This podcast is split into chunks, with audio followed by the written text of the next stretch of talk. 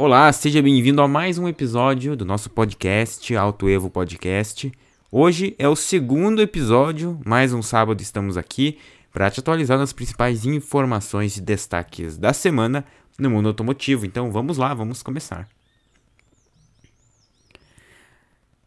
A Fiat deve abandonar o sistema Dual Logic de câmbio automático. Pois é, essa solução né, de câmbio automático pela Fiat, ela tinha muitos muitas polêmicas entre os consumidores, principalmente pelos trancos que muitas pessoas relatavam, a maioria que testou esse, esse tipo né, de, de tecnologia nos seus veículos perceberam que dá para sentir soco na hora da troca de marcha. Muitas pessoas não gostaram dessa solução, que era mais barata, né, um câmbio automático aí que conseguia vir em alguns modelos até mais baratos. Pois é, parece que nesse ano 2020 o Fiat Cronos deve ser o último carro da Fiat com esse tipo de câmbio automatizado, né, que se chama, não é nem automático.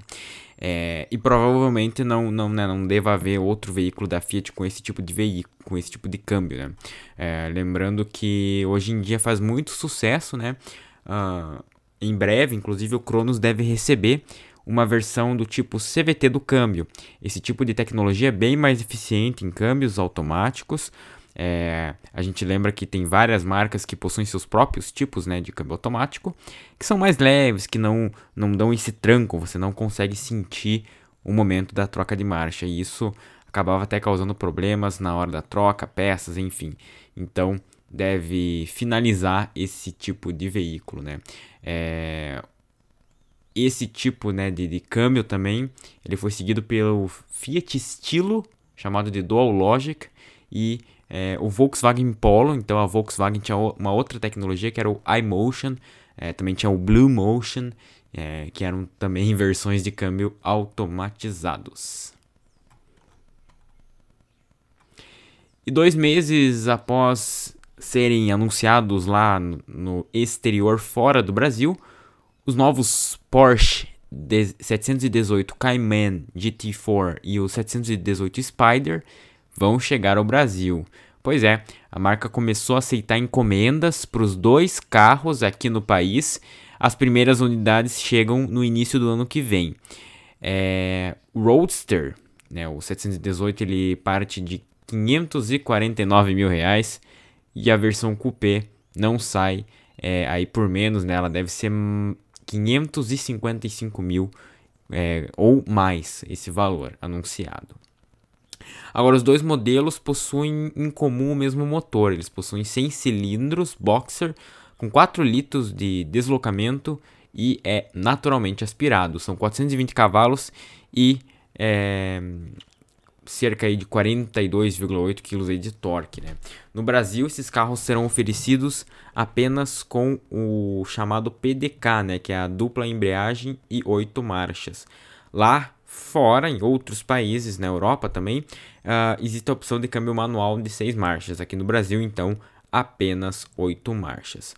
Ele possui tração traseira, câmbio automático que vai levar o carro aí de 0 a 100 é, em anunciados 3,9 segundos.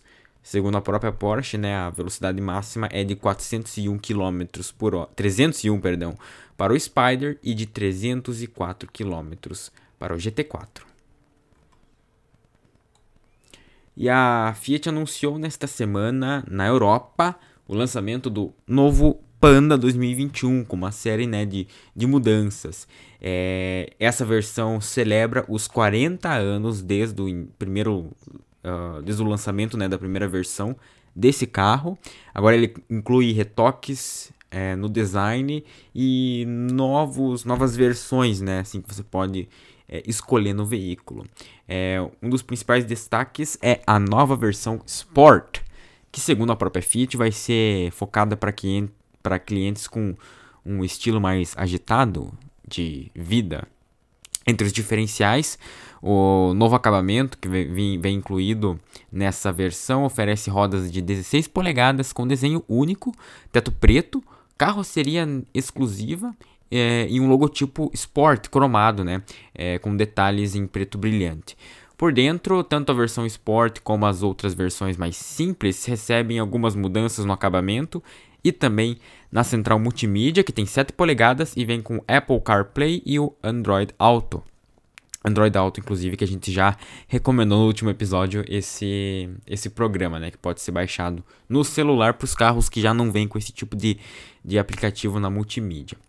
É, na, na, área mecânica, o Fiat Panda vai vir com motor 1.0 Firefly híbrido, potência de 70 cavalos, né? uma potência modesta, tanto que a própria Fiat intitulou como o carro híbrido mais democrático do mercado.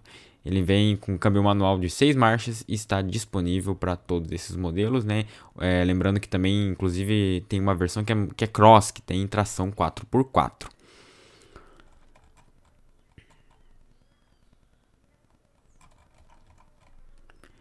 E para encerrar as nossas notícias desta semana, vamos falar do rei do futebol, Pelé, que comemorou aí agora 80 anos nessa, nessa sexta-feira. Pois é, é, por mais que a sua história esteja totalmente conectada com o mundo do futebol, ele tem muito contato com carros, inclusive tem até histórias, né, controversas quanto a isso. Bom, em homenagem ao Pelé, aqui a gente vai destacar alguns carros que ele teve.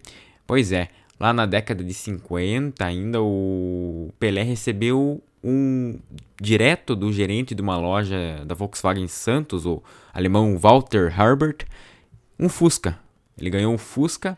É, foi nessa época que ele chegou ao Santos Futebol Clube e ele, então, é, pegou aí um dos carros mais icônicos do Brasil. Inclusive tem imagens dele com o carro.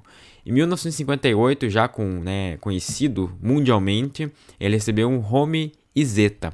Pois é, por esse nome talvez a gente não lembre que carro é esse, mas é um micro carro extremamente pequeno. É, ele tem uma porta na frente do veículo, é um estilo geladeira, né? Ele abre que nem, ele abre pela frente, só tem essa porta. Cabe apenas né, uma pessoa de forma ali é, na cabine, né, onde se controla o carro. Ele ganhou esse carro com 17 anos e claro, ganhou esse veículo. Não é muito conhecido, inclusive muito raro ver um veículo desse no Brasil que não estejam em museus porém ele conseguiu esse carro. Outro grande carro que ficou conhecido com ele foi o Aero Willys 2600. Esse carro já fazia parte dos sedãs de luxo vendidos no Brasil. Era um carro muito, um carro maior, um carro confortável. É...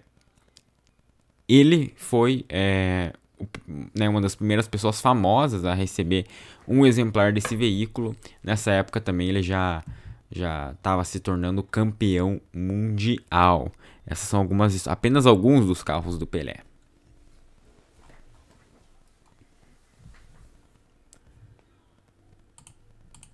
E para terminar o nosso podcast, vamos dar a dica de hoje. Pois é, se você se interessa por conferir análises de veículos com vídeos na hora de escolher um carro ou simplesmente por entretenimento e por curiosidade, a nossa dica de hoje é o site Auto Entusiastas. Pois é, um dos veículos aí de notícia mais tradicionais nesse ramo aqui no Brasil. Eles possuem um site na internet também com vários vídeos, análises de diversos carros. Tem carro esportivo, tem carro de luxo e também carros populares. Confere lá, Auto Entusiastas, dá um Google também para você. E esse foi o nosso podcast de hoje, a nossa nosso giro, né, pelos principais destaques e notícias da semana. Espero você no próximo sábado. Até logo.